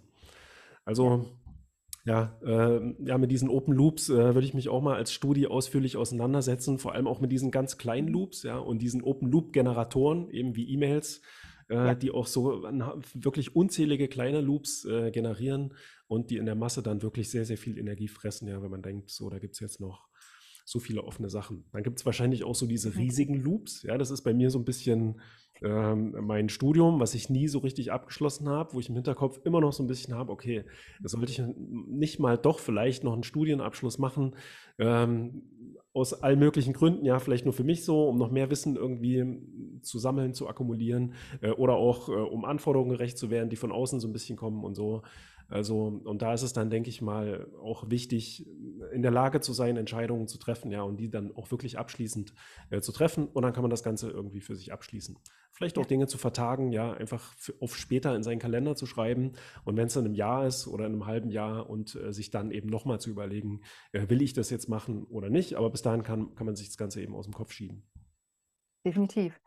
Und ähm, also manchmal hilft mir bei solchen Sachen, gerade wenn ich merke, ich beschäftige mich mit den gleichen Dingen immer wieder, ja, und denke, oh, soll ich es machen, soll ich es nicht machen? Und wenn man ehrlich ist, dann frisst das ja alleine schon ganz schön viel Energie, oder? also ich weiß nicht, wie lange du jetzt schon zum Beispiel auch immer wieder darüber nachdenkst, soll ich jetzt das Studium äh, zu Ende machen oder nicht. Ähm, leider hat diesen Slogan eine, eine große Firma, eine amerikanische Firma äh, schon genutzt, aber ich hatte das vorher auch schon, dieses Just Do It. Ja, also tatsächlich sich zu sagen, wenn ich jetzt schon darüber nachdenke, ach, jetzt mache ich das einfach. Ähm, weil oft ist es dann tatsächlich so, wie gesagt, also ähm, diese äh, auch gerade wenn man jetzt im Studium, ne, wenn es auch so kleine äh, Dinge sind, ich habe eigentlich keine Lust zu lernen, aber ich muss ja lernen. Und dann ist es die ganze Zeit dieser, dieser äh, Widerstand dagegen, das frisst Energie, man hat dann auch gar keine Lust, was anderes zu machen, weil eigentlich hat man ein schlechtes Gewissen und so weiter. Ne? Dann sich zu sagen, hey, just do it, ja, einfach machen, nicht drüber nachdenken, geht übrigens super auch mit dem Fitnessstudio. Ne? Äh, mhm. Höre ich immer wieder auch von Freunden, Freundinnen, die dann sagen, äh, boah, ja, wie schaffst du das? Ich, für mich ist es gesetzt. Ja, es gibt einfach Tage, da gehe ich zum Sport, das ist gesetzt. Da denke ich auch nicht drüber nach, ob ich Lust habe oder nicht. Das ist einfach mhm. gesetzt. Ähm, und dann habe ich gar nicht erst diesen, ja, diese Zeitfresser, äh, die, die Energiefresser, ne, mir darüber Gedanken zu machen. Das kann man, wie gesagt, gut im Studio machen. Äh, Gerade, äh, wir haben ja beim, bei den Fernstudierenden ganz häufig eben, wie du schon eingangs auch gesagt hast, wir haben eine Doppelt- oder sogar eine Dreifachbelastung. Ne? Also nebenbei noch, ähm, noch da, neben dem Studium eben noch arbeiten und vielleicht auch sogar noch Familie, ähm, wo man halt immer wieder dazwischen hin und her gerissen ist. Da sich aber zu sagen, ganz klar, ich setze mir Zeitfenster. Ja? Ich mache ganz, je nachdem, wie auch äh, der entsprechende Tages, äh, Ab Ablauf das irgendwie zulässt oder ob ich das Wochenende freilassen möchte oder nicht, setze ich mir zum Beispiel zwei Stunden fest und da gibt es dann auch nichts. Da wird dann auch nicht dran gerückelt. Das ist dann auch wirklich mit mir vereinbart. Ja, dann brauche ich mir keine Gedanken darüber machen, ähm, jetzt habe ich ein schlechtes Gewissen, weil ich habe heute noch nichts gemacht. Nein, stopp, ich mache es einfach. Just do it. So, als letztes oder als letztes Tool, über das wir jetzt noch sprechen wollten, ist eigentlich auch kein Tool in dem Sinne, ja, auch eigentlich eine recht einleuchtende Sache für die meisten, das ist der Optimismus, ja, also die äh, Art, wie man auch mental irgendwie so an das Leben und die Aufgaben, die vor einem liegen, äh, rangeht und ähm, kannst du uns da mal ein bisschen was dazu sagen? Optimismus haben wir hier als Stichpunkt äh, genannt und Framing hast du auch noch genannt äh, im Vorgespräch. Äh, vielleicht kannst du uns mal erklären, was Optimismus ist, wahrscheinlich den meisten von uns klar. Aber was hat das Ganze mit äh, Framing zu tun? Ich nenne das Ganze ähm, tatsächlich positive Selbstführung. Ja, also einfach mal zu schauen. Mir geht es ja immer sehr darum, den Fokus eben hier drauf zu legen, dass wir uns resilient aufstehen, stellen. Ne? Also Resilienz heißt ja auch eigentlich nur, es kommt aus der Physik, ähm, wieder zurückspringen. Ja, dass wenn man zum Beispiel so einen Softball hat, den kennt ihr bestimmt alle noch aus dem Sportunterricht früher, mhm. den konnte man so richtig schön zusammen ähm, pressen. Ja, der ließ sich wunderbar, so ein Schaumstoffball halt. Ne? Ähm, aber in dem Moment, wenn man ihn losgelassen hat, ist er auch wieder zurückgesprungen. Und darum geht es ja. Es geht darum, dass wir ähm, jetzt nicht grundsätzlich keinen Stress abkönnen. Im Gegenteil, Stress ist ja eigentlich was Positives. Ne? Also ich sage auch immer, nutze deine Stresspower, nutze auch, dass du hier und da vielleicht ein bisschen Druck hast, ja, auch was zum Beispiel so ein Assignment abzugeben. Da ist es schon auch sinnvoll, dass es da Timelines gibt, ähm, weil ansonsten man vielleicht das ewig schiebt, ja. Also vielleicht brauchst du auch für dein Studium, was du noch vielleicht doch abschließt, vielleicht brauchst du da auch noch mal irgendeine Sinnhaftigkeit, irgendwas, vielleicht auch äh, jemand, der dir da eine gewisse Timeline vorgibt, weil plötzlich hat man tatsächlich dann auch mehr Energie. Ne? Also das ist diese Jörg Dotzen-Kurve. Ähm, das ist eben, dass man, die kennt ihr sicherlich, die ist so, so äh, ähm, quasi wie sagt man? Äh, so glockenförmig. So glockenförmig, genau, danke. Das hat mir gefehlt. Äh, das heißt, du hast aufgetragen nach oben auf der Y-Achse hast du halt eben hier deine Leistungsfähigkeit und du hast auf der X-Achse aufgetragen ähm, das Maß an, ich nenne es jetzt mal Druck oder auch Stress, ähm, Belastung, ja. Ähm, und du siehst halt ganz klar diese glockenhafte Kurve, dass wenn du gar keinen Druck hast, gar keinen Stress hast, ja, völlig entspannt bist, dass du auch nicht leistungsfähig bist. Vielleicht kennst du das auch, Christian, ja, wenn man äh, auch so am, mal am Wochenende oder auch im Urlaub, wenn man wirklich mal so richtig faul sein möchte, das tut gut und das soll man auch mal machen. Aber es gibt dann irgendwann so einen Punkt, wo man so denkt, boah, wenn ich mich jetzt nicht aufraffe, dann geht gar nichts mehr. Und dann ist man auch unzufrieden, weil wir wollen ja was leisten, ja, gar keine Frage. Leisten macht Spaß. Man, wir möchten ja auch wirklich äh, etwas Produktives schaffen im Leben. Ähm, und deswegen, wenn man also einen gewissen Druck hat, eine gewisse Timeline hat, einen gewissen, ähm, auch eine, ja, ruhig auch eine, eine gewisse Belastung, man darf sich selber ja auch fordern, ja, genauso wie mit dem Sport. Natürlich ist es anstrengend, wenn man zum Training geht, gar keine Frage. Aber man liebt es doch auch. Ne? Man, äh, ein bisschen Adrenalin auszuschütten ist auch gut ähm, und, und, und man wird halt viel aktiver. Äh, und da in, eben in diesem Bereich, wo man so ein Mittelmaß an, an Druck und Belastung hat, da hat man auch die höchste äh, Leistungsfähigkeit. Und erst danach, also wenn der Stress, wenn der Druck zu stark wird, dann eben fällt auch hier die Leistungsfähigkeit wieder ab. Dann haben wir eben genau diese Überlastung, in die wir eben nicht kommen wollen, die wir vermeiden wollen. Mhm. Und ähm, also optimalerweise ähm, ist es so, dass wir jetzt aber resilient sind, dass wir auch mal abkönnen, ja, wie dieser Softball, den man zusammen Stress, dass wir auch mal abkönnen, dass wir auch mal ein bisschen zu viel Stress haben. Und wir können natürlich auch ab, dass wir mal ein bisschen ne, weniger im Urlaub einfach uns mal gehen lassen, so ein bisschen, das ist auch in Ordnung, weil wir wissen, wir können wieder zurückspringen, ja, wie dieser Ball. Und zwar genau in die Mitte, wo es uns eigentlich am besten gefällt. Ähm, und für diese Resilienz haben wir ähm, in der Resilienzforschung sieben Resilienz, Resilienzfaktoren. Ja? Das ist einmal die Lösungsorientierung. Ähm, klar, dass wir nicht so immer nur auf Probleme gucken, sondern dass wir auch gleich wissen, es gibt auch Lösungen im Leben, ne, dass wir uns darauf auch fokussieren. Das macht uns resilient. Ähm, dass wir aber auch die Opferrolle verlassen. Ja, also eine Selbstbemächtigung. Wir haben unser Leben selber in der Hand. Das ist ganz wichtig, dass wir das wissen. Ja, dass wir uns nicht zu sehr abhängig machen von, von anderen, was die ähm, uns zutrauen oder was die über uns denken. Also Opferrolle verlassen. Und Verantwortung auch übernehmen. Da, das spielt da so ein bisschen mit rein. Ähm, dann die Akzeptanz, Dinge, die wir nicht ändern können, einfach zu akzeptieren. Das ist jetzt alles sehr schnell runtergebrochen natürlich. Ne? Netzwerkorientierung, eine ganz, ganz wichtige Sache, auch gerade für Studierende. Bitte, bitte, bitte nutzt das. Ne? Nutzt das häusliche Netzwerk. Du hattest vorhin mhm. schon gesagt, Christian, ne? gerade wenn man auch Familie hat, äh, bitte ja, spannend entsprechend eure Partnerin, euren Partner mit ein, äh, Schwiegereltern, eigene Eltern, äh, Tanten, Freunde. Ja, also seid euch da nicht zu schade, auch um Hilf Hilfe zu bitten. So ein, so ein Netzwerk auch untereinander als Studierende, sich wirklich zu unterstützen und zu wissen, ich habe dieses Netzwerk hinter mir. Das ist halt auch ein Faktor, der wirklich mich resilient macht.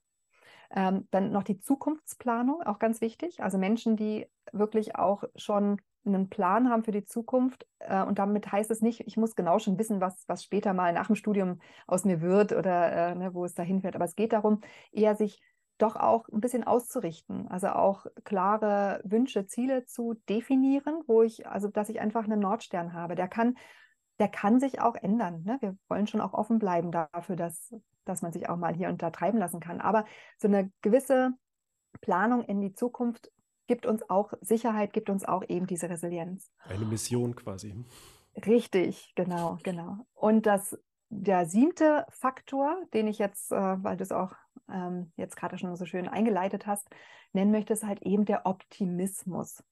Und ähm, der überzeugt mich extrem. Also ich bin auch eine hoffnungslose Optimistin und das ist auch gut so. Also das macht mich auch wirklich resilient. Ja, ähm, und zwar gibt es da auch sehr, sehr schöne Studien zu. Ähm, eine zum Beispiel, die ist auch von, also von 2001. Ähm, das ist, ich sage immer, das ist die Studien der positiven Nonnen. Eigentlich ganz witzig. Deswegen zitiere ich die immer ganz gerne. Und zwar wurden hier 180 katholische Nonnen ähm, quasi als Probanden genommen. Und man hat sich angeschaut, als die noch jung waren, also so ungefähr 22 Jahre, ähm, hat man geschaut, die sollten alle eine, eine Autobiografie schreiben, also etwas, was, was ihr Leben bis dahin schon mal so beschrieben hat. Ne? Und man ist dann hergegangen und hat geschaut, was sind denn da so für, für Worte gefallen.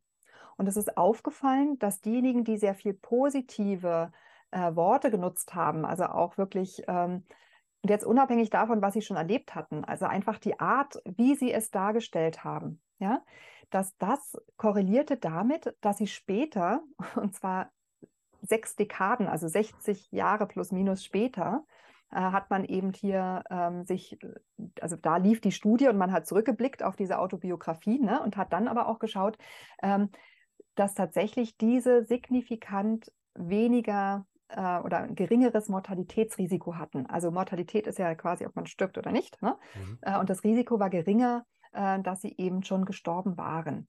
Ähm, Finde ich ganz spannend. Ja, also einfach diese schon in jungen Jahren positiv sich auszudrücken, positiv eben auch hier ihr Leben zu beschreiben, hat dazu geführt, dass sie später dann auch ähm, länger gelebt haben. Und das wurde auch in ähm, ähm in der Normalbevölkerung auch gezeigt, nicht über diese lange Zeit, sondern nur über 28 Jahre, fand ich jetzt auch ganz spannend. Das ist die ähm, äh, Alameda-Studie. Das ist ähm, ein kleiner Bereich, äh, ich weiß gar nicht, vielleicht das muss bestimmt amerikanischer ausgesprochen werden, ja, Alameda oder so, County in Kalifornien, äh, in den USA.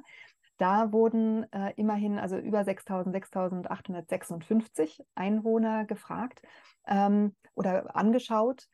Die sollten auch äh, in, der, in, diesen 28 Jahren immer wieder ihr subjektives Wohlbefinden ähm, beschreiben. Ja? Und äh, da kam es dann auch immer darauf an, wie sie halt eben auch, also ob sie positive Komponenten beschrieben haben, wie die Gefühle waren, die Lebenserfüllung wurde ja auch abgefragt. Ne? Und dann hat man eben auch gesehen, dass das auch ganz äh, signifikant assoziiert war, eben damit, dass man ein geringeres Mortalitätsrisiko hatte äh, auf die Gesamtsterblichkeit. Natürlich hat man auch geguckt, natürlicher Tod, ne? also dass man auch äh, da gesehen hat, ähm, je positiver man sich ausgedrückt hat, desto länger und ähm, ja, desto besser hat man gelebt. Also auch mhm. wirklich überlebt. Genau. Also das ist jetzt mal so dieser Optimismus. Aber jetzt, um darauf zurückzukommen, wie kann ich das nutzen in meinem Leben? Und da sage ich immer wieder, ähm, schau tatsächlich, dass du, weil wir sind sehr, sehr gut, wir Menschen sind super da drin, zu sagen, was wir nicht wollen. Ja, wir können genau sagen, auch am Studium, ja, welche Module äh, wir furchtbar finden oder äh, wo wir ungerecht behandelt worden sind. Ähm, äh, aber es fällt uns total schwer, eigentlich so auf unsere Bedürfnisse zu achten, also wirklich auch so das, ähm, was gut läuft, auch ähm, zu, zu benennen. Und da ist halt tatsächlich so mein, mein Rat, ne, um wirklich diesen Optimismus auch aufzubauen. Ähm, schaut doch mal mehr dahin, ähm, was wirklich gut ist im Leben. Das kann man machen, zum Beispiel, gibt es auch überall den Tipp, ne, diese Dankbarkeitstagebücher zu führen. Also sich einfach mal morgens oder abends, je nachdem, wie das in deinen Tagesablauf Lauf reinpasst, äh, einfach mal hinzusetzen und sich zu überlegen, boah, was ist denn eigentlich richtig cool in meinem Leben? Was ist denn toll? Was läuft denn gut? Ja, wofür bin ich dankbar? Das können solche Sachen sein, dass ich gesund bin, dass meine Familie gesund ist, dass ich studieren darf, ja, dass ich ähm, in, in guten, sicheren äh, Verhältnissen hier auch ähm, leben darf. Und äh, das können kleine Dinge sein, an denen man sich freut. Ja, es können größere Dinge sein, dass man ähm, ja alles, was einem da in den Sinn kommt, sich wirklich auf das Positive zu fokussieren. Mhm. Und äh, auch untereinander so ein bisschen vielleicht auch aufzupassen, wie reden wir, ja, wie, wie drücken wir uns aus. Wir neigen auch sehr schnell dazu, eher Dinge zu negieren. Ne? Also, ähm, ja, wie geht's dir? Oh, nicht schlecht.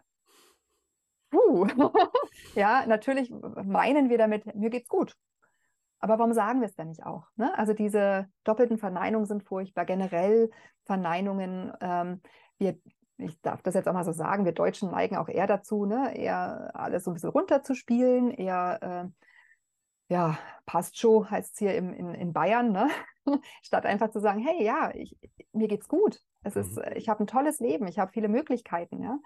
Ähm, also das ist auch so etwas, was man auch schön in der Familie üben kann, ja, dass man da auch natürlich immer positiv das, das vorgibt, eben nicht, äh, pass auf, dass du nicht fällst, eher zu sagen, ähm, sei achtsam oder ähm, ja, also viele Dinge, so, die, wo wir einfach im normalen ähm, Sprachgebrauch viel zu negativ miteinander reden. Und mhm. auch, auch auf Social Media, da bist du ja nur auch sehr, sehr aktiv. Ich finde, das, das prägt uns auch, weil auch diese, ähm, so oft diese Kommentare, jetzt Gott sei Dank nicht in, in seriöseren Kanälen, wie jetzt auch deiner natürlich der Fall ist, aber auch gerade die Jüngeren, die tun mir wahnsinnig leid, weil da gibt es ja so oft so, so diese Shitstorms, ne? also immer das dann, diese Hater und dann gibt es immer so die negativen Dinge und daran reibt man sich dann. Ähm, ich glaube, dass unsere unsere Welt schon so ein bisschen geprägt ist von diesen negativen Schwingungen. Und wenn wir darauf achten und alles einfach selber ein bisschen positiver ähm, sehen, können wir, glaube ich, eine ganze Menge bewirken. Also für uns selber, weil das ist ein wichtiger Resilienzfaktor, der Optimismus, ja äh, aber eben auch für unser Umfeld. Also Framing heißt ja, wenn ich das richtig verstanden habe, dass man eben einen Sachverhalt hat und dann versucht man dem, diesem Sachverhalt äh, einen eher positiven Rahmen zu geben, ja? Oder einfach mal zu schauen, was hat man diesem Sachverhalt eigentlich für einen Rahmen äh, gegeben. Ja. Und damit habe ich mich jetzt auch ähm, nach unserem Vorgespräch nochmal ein bisschen auseinandergesetzt. Ich meine, das ist für mich, ich versuche auch ein optimistischer Mensch zu sein. Das gelingt mir nicht immer. Und das ist mir jetzt auch nach dem Vorgespräch dann eben nochmal so ein bisschen aufgefallen, dass es viele Situationen auch in meinem Alltag gibt, die dann eher so negativ geframed sind. So der, einer der Klassiker für viele Menschen ist, glaube ich, auch, also außer mir jetzt, äh, Autofahren beispielsweise. Ne, ich fahre jetzt nicht unbedingt gerne Auto, ich muss es halt machen. Ähm, ich musste jetzt am Wochenende dann auch eine längere Strecke fahren zu, zu einem Seminar, was ich dort hatte. Und ähm, da habe ich auch so ein bisschen über das Thema nachgedacht und da ist mir auch mal aufgefallen, dass ich viele Sachen auch beim Autofahren halt sehr negativ sehe. Ach, der drängelt mich, ähm, kann der nicht mal ein bisschen schneller fahren? Oder was, solche Sachen, die man dann eben denkt, wenn man äh, so auf der Autobahn unterwegs ist mit 140, 150 Jawohl. und äh, sich dann eben noch so ein bisschen mehr stresst. Ja? Und ich habe dann auch beobachtet, äh, wie dann tatsächlich auch beim Fahren immer wieder meine Atmung zum Beispiel aussetzt. Mhm. Ne, bei jedem Überholvorgang, bei jedem Mal ärgern über irgendjemanden und äh, ja, habe das dann auch versucht, äh, mit der Zeit irgendwie bewusst zu framen und bewusst einfach so ein bisschen oder positiv äh, zu framen und ein bisschen mehr Optimismus auch äh, reinzubringen. Ne? Ist doch okay, wenn ich jetzt ein bisschen langsamer fahre, ist doch äh, alles gut, ich komme sicher an und so weiter und so fort. Und das andere war, also ich hatte ja gesagt, ich war äh, bei einem Seminar und in diesem Seminar äh, gab es einen gewissen Theorieteil und am Ende, am Ende fand dann ja eine praktische Prüfung statt. Und ähm, da gab es eben Teilnehmerinnen, also ich war der, der einzige Mann dort, also abgesehen vom Dozenten, und äh, einige der Teilnehmerinnen waren tatsächlich äh, schon, ja, so vom Mindset her kamen schon so in das Seminar, ach, heute ist Prüfung, ich habe eine riesen Prüfungsangst, äh, wie soll ich das jetzt durchstehen? Ja, und waren total aufgeregt, ich bin total angespannt und alles. Ich habe das nicht irgendwie, ich weiß nicht, ob das daran liegt, dass ich mir das irgendwann mal äh, versucht habe, bewusst anders zu framen, dass ich einfach angefangen habe, von mir die Geschichte zu erzählen. Ich habe keine, generell keine Prüfungsangst. Ich bin natürlich aufgeregt und alles, aber diese Aufregung, die mag ich halt auch, die gehört dazu. Ja, ich, die sorgt dafür, dass ich eben ein bisschen konzentrierter dann in der Prüfung bin und ich weiß aber genau, egal wie aufgeregt äh, ich vorher bin, ich werde da wirklich dann so performen, dass ich da wenigstens durch die Prüfung durchkomme, optimalerweise natürlich noch mit sehr, sehr gutem ähm, Ergebnis. Also ein bisschen Aufregung gehört ja irgendwie immer so dazu. Ja, und es war jetzt bei all diesen Prüfungen, die ich auch im Rahmen von dieser Weiterbildung, die ich da gemacht hatte, ja, ähm, hatte, all diese Prüfungen, war das dann eben so. Aber alle anderen, die dann eben immer von sich gesagt haben, ja, ich habe eine riesen Prüfungsangst, die hatten das dann eben auch. Ich weiß nicht, ob die dann schlechter performen in der Prüfung oder das auch so von sich erzählen, dann trotzdem gut durchkommen. Ne? Aber ja. ja, da sollte man sich vielleicht auch einfach mal beobachten, auch im Alltag, wie formuliert man bestimmte Dinge über sich, was erzählt man für eine Geschichte auch von sich, ja, auch ja. anderen Menschen äh, und da einfach mal ein bisschen achtsamer ähm, damit umgehen. Weil auch mal zu fragen, ist es denn wirklich wahr, ne, was ich mir da erzähle? Mhm. Und auch ruhig Beweise sammeln, das sage ich immer, das gebe ich auch gerne meinen Mentees weiter, ähm, gerade wenn es jetzt um Prüfungsangst geht. Ne? Dann auch immer die Frage, ähm, na, wie liefen denn jetzt die letzten Prüfungen? Ja, auch wirklich mal zu gucken, ah ja, war dann gar nicht so schlimm, als ich dann eigentlich erstmal losgelegt habe, geschrieben habe oder äh, auch so die mündliche Prüfung. Am Ende war es dann eigentlich ganz gut und hat sich auch gut angefühlt, gerade dieser Moment, wenn man fertig ist, es hat sich richtig gut angefühlt. Und dann zu sagen, okay, super, beim nächsten Mal denke doch, wenn, wenn wieder diese Angst aufkommt, ja, dann denke doch lieber, setz dich schon mal äh, wirklich auch emotional mit allem, was du hast, versetz dich mal schon in die Lage, wie war denn das Gefühl hinterher, als du es geschafft hast? Ja. Mhm. Ähm, und das hilft manchmal auch, dass man sich dann eher auf das Positive konzentriert und damit auch weiß, okay, ne, ich, auch mein Beweis, klar, positiv, ich, ich schaffe das. Ich habe auch andere Prüfungen schon geschafft. Ja, selbstverständlich werde ich das jetzt ja auch schaffen. Mhm. Und was auch helfen kann, ist, sich auch zu sagen, was ist denn das Schlimmste, was passieren kann? Das Schlimmste bei so einer Prüfung ist, ja, Mai, dann falle ich halt durch. Ja. Und wenn ich durchfalle, was, was muss man dann machen? Ja, dann mache ich sie halt nochmal. Und ist das schlimm? Nein, dann bin ich vielleicht sogar noch besser vorbereitet. ja, also da auch einfach nochmal so, da sind wir wieder bei qualitativ hochwertigen Fragen. Ja, äh, wirklich auch zu überlegen, sich eben nicht da im Kreis zu drehen, sondern eher zu sagen, ganz konkret, was ist das Schlimmste, was passieren kann? Ähm, und man kann sich auch oft noch fragen, wie wahrscheinlich ist es tatsächlich, dass dieses Schlimmste eintritt. Ja, das gibt ja auch so Dinge, äh, wo man sich dann wirklich was ganz, das Schlimmste ist dann tatsächlich, dass ich davon sterbe oder sowas. Wie wahrscheinlich ist das? Sicherlich gen Null, dass man von einer, weil ja, das Herz plötzlich aussetzt, davon sterbe ich nicht. Ja? ähm, genau. Nein, also das ist so etwas ähm, beim Framing, was, was ich daran gut und wichtig finde, ist auch, immer noch mal zu schauen, ähm, was gibt es tatsächlich auch Positives dabei. Ne? Also mein Lieblingsbeispiel ist, ähm, was ich immer erzähle, oh, mittlerweile weiß mein Mann auch, dass ich es erzähle. also mein Mann hasst es total, am Samstag einkaufen zu gehen. Der hat einen totalen Horror davor. Ja? Ähm, aber es hilft nichts. Wenn, wenn wir es vorher nicht geschafft haben, einkaufen zu gehen, müssen wir halt nun mal am Samstag einkaufen gehen. Und mittlerweile gehe ich, gebe ich ganz ehrlich zu, sogar sogar richtig gerne am Samstag einkaufen.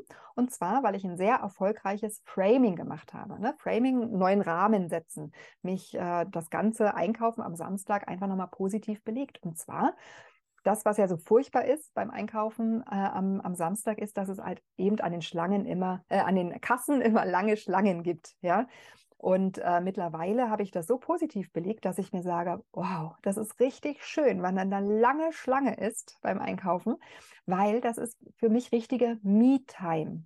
Das ist Zeit, wo ich auch wirklich nichts machen muss, ja, wo ich auch wirklich einfach nur entspannen kann, wo ich mir die Leute anschauen kann. Ist immer ganz witzig, weil die meisten dann halt auch in ihrem Handy sind, ja, und gar nicht wahrnehmen, was so um sie herum passiert. Und ich stelle mich dann hin, ich atme, ich schaue mir alles an und ich weiß, das ist jetzt einfach äh, geschenkte Zeit für mich. Das ist mein Framing ähm, ganz klassisch. Ne? Das kann man eben auch in vielen Momenten äh, immer mal wieder sich äh, hervorholen und sagen, was ist jetzt das Gute? Wie zum Beispiel, wenn man durch eine Prüfung durchfällt. Ne? Super, ja, beim nächsten Mal bin ich viel besser darauf vorbereitet. Kann ich eine mhm. richtig gute Note bekommen. Also das, das ist so das ähm, klassische Framing, was ich sehr, sehr sinnvoll finde. Ähm, Sonja, ich habe noch eine allerletzte Frage an dich. Und das ist eigentlich eine Frage, die äh, stelle ich in der Regel immer am Anfang vom Podcast, aber äh, ich habe jetzt schon so ein bisschen was äh, über dich erzählt äh, im Intro. Das hast du noch gar nicht so richtig mitbekommen.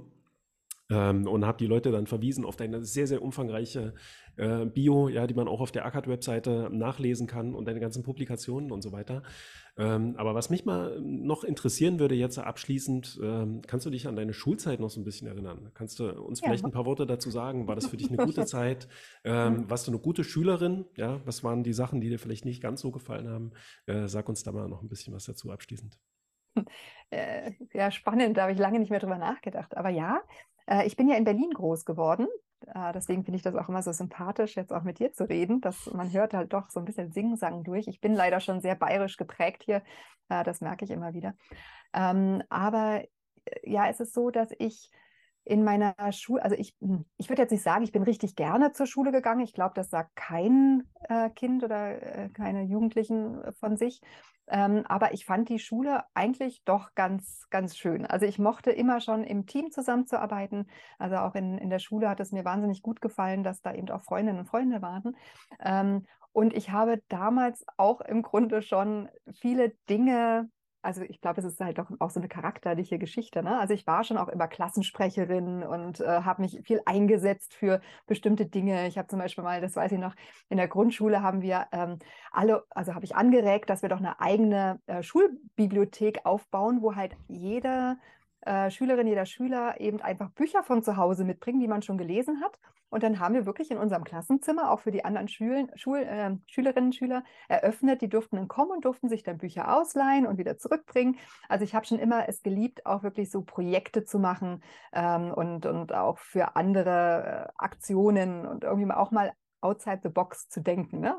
Geht nicht, gibt's nicht. Ich hatte die Idee, also machen wir das. Und äh, ich habe auch immer die Lehrerinnen und Lehrer davon überzeugt, dass, dass wir das jetzt einfach machen können. Ähm, ja, ich war jetzt auch, auch eine gute Schülerin. Ähm, ich habe auch immer schon mich gerne beteiligt. Also da muss ich sagen, das wäre mir auch zu langweilig gewesen. Also ich glaube, früher lief auch noch sehr, sehr viel einfach über das Mündliche. Ja? Ich weiß nicht, wie das jetzt in der Schule ist. Ich habe immer das Gefühl, jetzt ist das Schriftliche auch noch, noch wichtiger.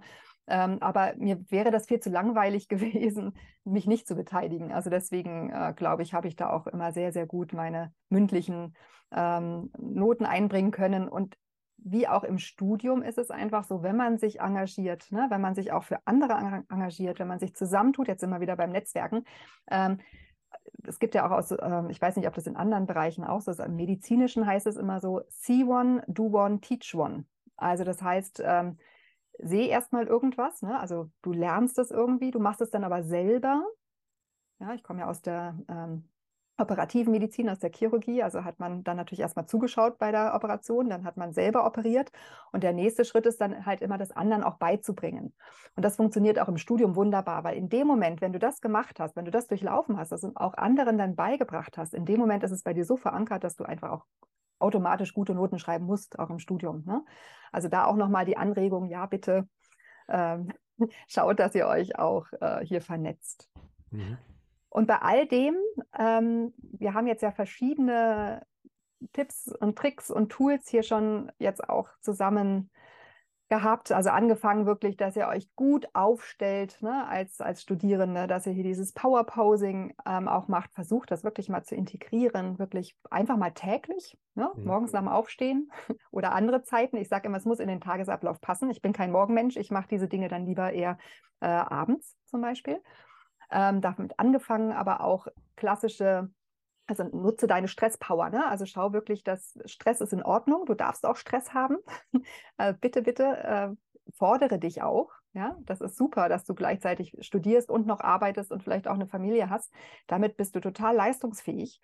Pass halt nur immer auf, dass es nicht ins Gegenteil, also nicht oder nicht, nicht ähm, zu sehr in den in Stress abgleitet. Und da sucht er wirklich Methoden aus, ne? wie zum Beispiel die progressive Muskelrelaxation oder aber, dass du tief durchatmest. Es hilft übrigens auch sehr, wenn man einfach tanzen geht. Ja? tanzen, springen, das ist auch etwas, wo auch Sport machen in Maßen. Ja, Leistungssport ist auch schon wieder stressig. Aber da einfach für dich Methoden zu finden, äh, wie du da auch ja wieder, wieder quasi rausfindest. Dann hatten wir äh, die Achterbahnmethode. Ne? Also guck, dass deine Open Loops geschlossen werden, ne? sonst fällst du runter, sonst erschöpft es dich zu sehr, weil dein Kopf einfach immer weiter daran denkt. Schau, dass du Multitasking vermeidest. Christian, super Impuls, dass du sagst, du machst Flugmodus. Ähm, Ich darf das auch noch ein bisschen mehr praktizieren. das finde ich sehr gut. Ähm, und eben hier im letzten Teil wirklich positive Selbstführung. Schau, dass du, dass du den Optimismus mehr in dein Leben lässt. Ne? Wie du redest, wie du auch dein Leben gestaltest. Schau, dass du dich auf die positiven Dinge ähm, eben hier auch konzentrierst und auch ruhig das ein oder andere einfach mal positiv belegst, ja, wie ich mein Einkaufen am Samstag funktioniert. Mhm. Ähm, definitiv gut.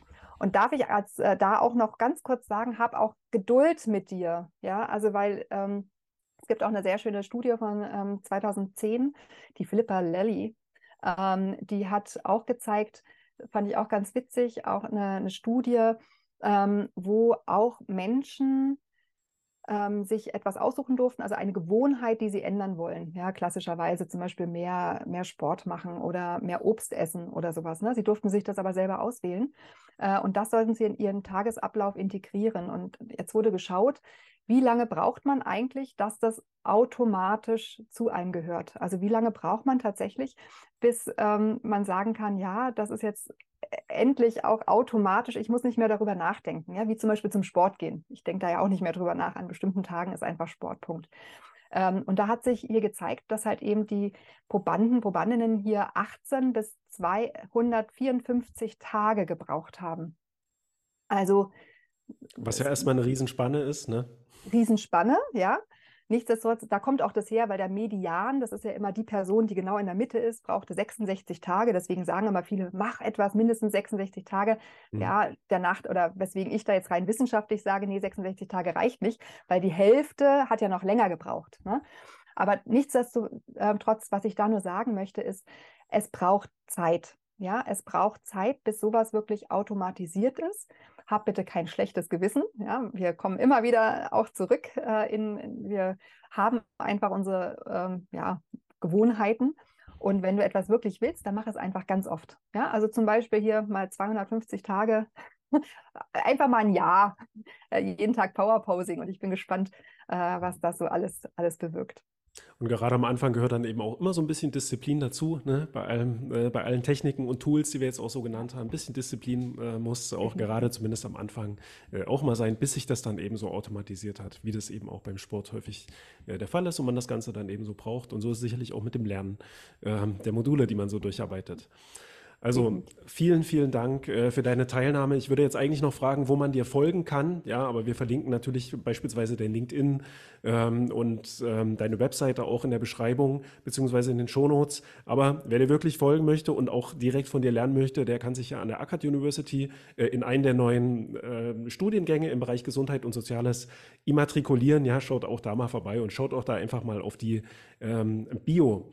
Also vielen Dank für deine Teilnahme, für die ganzen Tipps, sehr, sehr Tricks und Hacks, die, die du hier genannt hast. Wir haben uns ja indirekt schon verabredet für den nächsten Podcast. Du gibst mir dann einfach gerne äh, Bescheid, ja, wenn ihr ja sozusagen euer Programm, euer Resilienzprogramm für Studierende äh, soweit habt und dann reden wir da hier nochmal äh, gerne drüber. Das wäre super. Vielen lieben Dank. Bis dann. Schönen Abend. Danke. Noch. Tschüss. Okay. Tschüss.